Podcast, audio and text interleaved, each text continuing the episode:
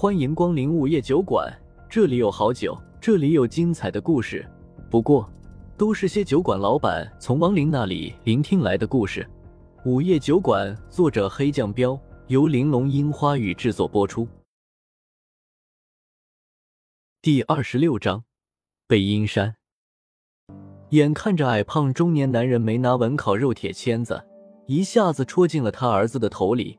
下一刻，病房里就响起了他的咆哮声。啊！正在跟风正苏要钱的中年妇女听到声音，转过头去看，正好看到一股鲜血喷到了男人的脸上。女人顿时脸色大变，大叫着跑了过去。小凡，男生这会儿还没死透，瞪大了眼睛，一抽一抽的，双手死死抓着中年男人的胳膊。不一会儿，双腿一蹬就没了动静。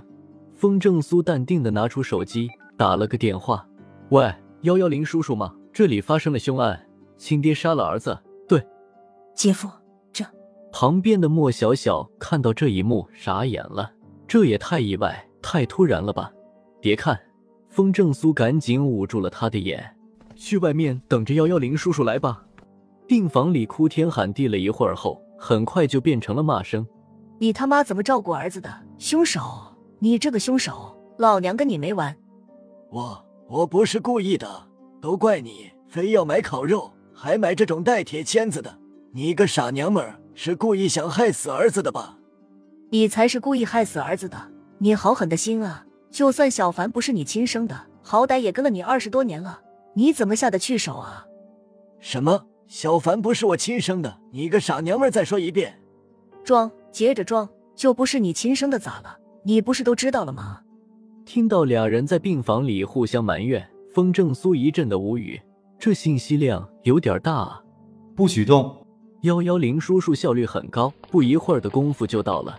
看到病房里一男一女在打架，病床上还躺着一个嘴巴里有铁签子的尸体，顿时大喝道：“你他妈敢给老子戴帽子，老子打死你！打就打！小凡死了。”我也不想活了，我跟你拼了！俩人吵红了眼，开始动手，完全无视幺幺零叔叔。快住手！幺幺零叔叔看情况不对，想冲上去拉开二人，结果两人你抓住我的头发，我挠你的脸，扭打着来到了窗户边上。窗户没关，男人眼中一狠，抱着女人就扔了下去。然而女人正紧紧地抓着他的衣服，把他也带了下去。啊啊！几乎是同时响起了两声惨叫，不是幺幺零叔叔不给力，而是这一切发生的太快了。这幺幺零叔叔有点懵，顾不上去找门外的风正苏，直接跑下楼先去处理尸体。姐夫，这也太太……莫小小惊讶的都不知道说什么了，说了半天也没说出合适的形容词来形容刚刚发生的一切。风正苏淡淡的道：“一家人整整齐齐了。”咱不走吗？白三娘意味深长的看了风正苏一眼，开口问。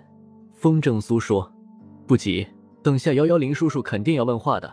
这事儿反正跟咱们没关系，不用走。咱们是良好市民，得配合幺幺零叔叔的工作。”好吧。白三娘又深深的看了风正苏一眼，道：“一个小时后，楼下的事处理完了，幺幺零叔叔又上来了，看到风正苏，询问道：‘是你打的电话吗？’”风正苏点点头，主动把前因后果详细的说了一遍。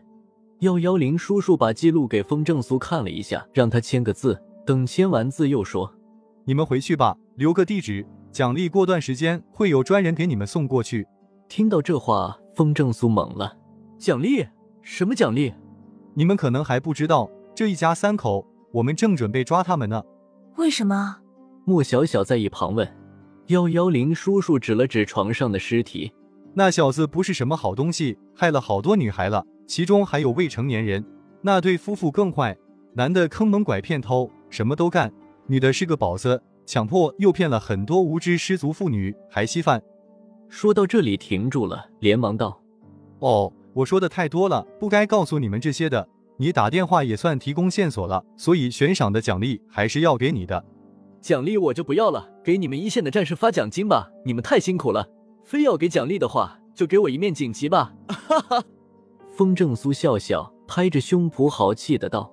幺幺零叔叔愣了愣，那怎么行？然而不等他多说什么，风正苏就带着莫小小和白三娘走了。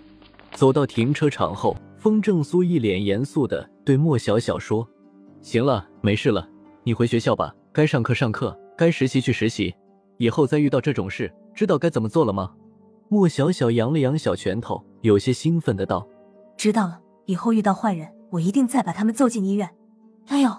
话刚说完，他就吃痛的捂住了脑袋。因为风正苏又给了他一个脑瓜崩，随即风正苏才没好气的说：“你知道个屁！以后再遇到坏人，就给幺幺零叔叔打电话。”哦，莫小小撅着小嘴说。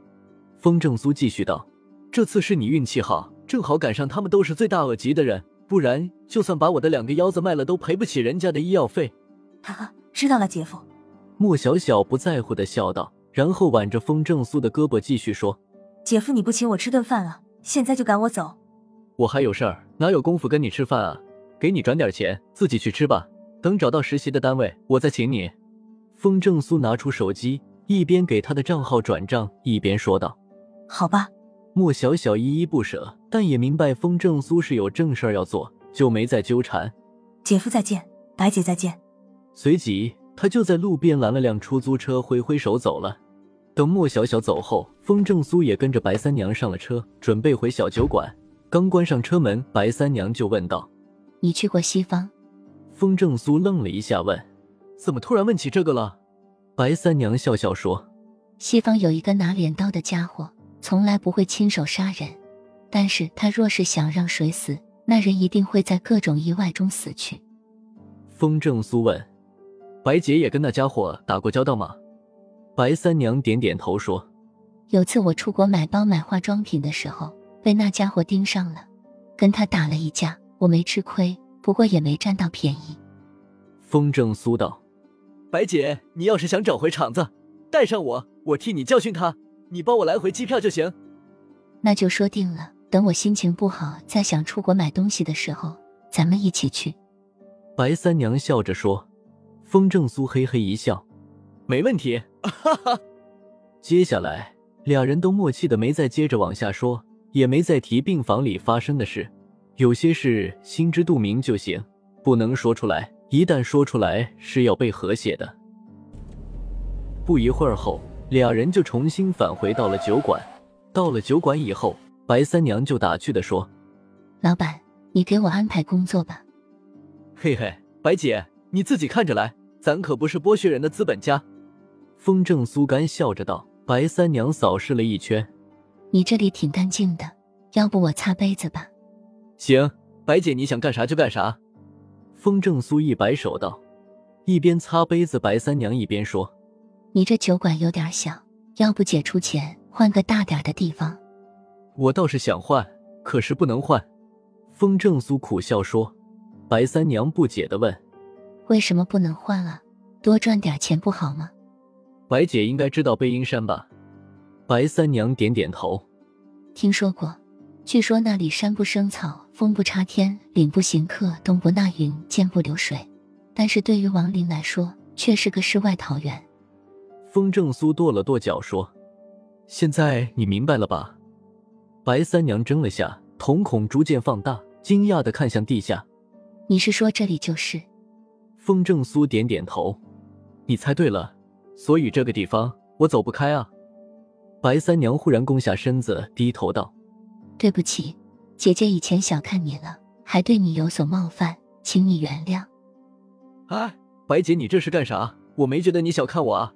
冒犯不就让你踩点阳气吗？没事，我阳气多的是。